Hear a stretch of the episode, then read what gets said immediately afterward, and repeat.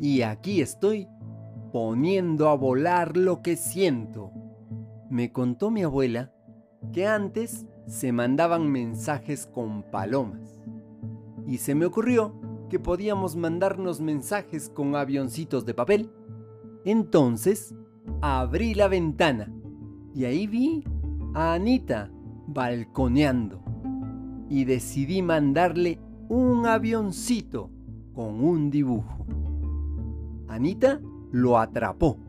Se lo mandó a Emily, que decidió hacer el suyo y mandárselo a su papá, que vive en otra casa.